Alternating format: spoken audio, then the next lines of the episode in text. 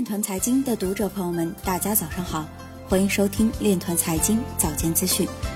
今天是二零一九年四月十九日，星期五，农历亥年三月十五。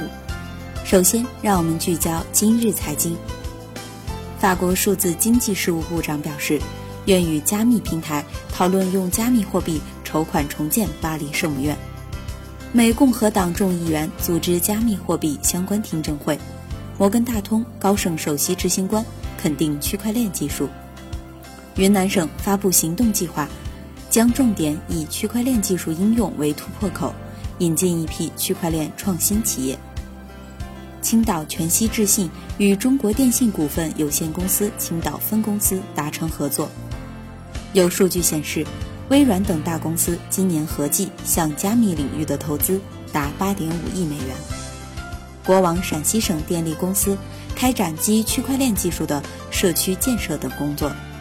有调查显示，超过三成的美国退休人士未曾听说过比特币。深大通与新麻成立合伙企业，探索区块链与工业大麻业务场景的切入和深度结合。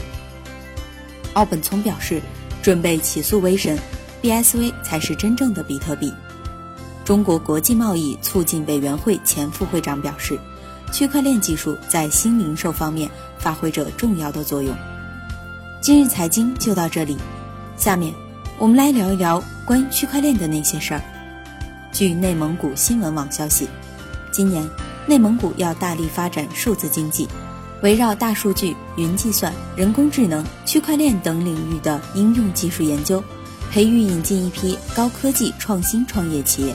支持一批创新创业示范项目，建设一批技术创新公共服务平台，形成一批面向各行业的应用产品和解决方案，培育发展人工智能、区块链、北斗等新兴产业。以上就是今天链团财经早间资讯的全部内容，感谢您的关注与支持，祝您生活愉快，我们明天再见。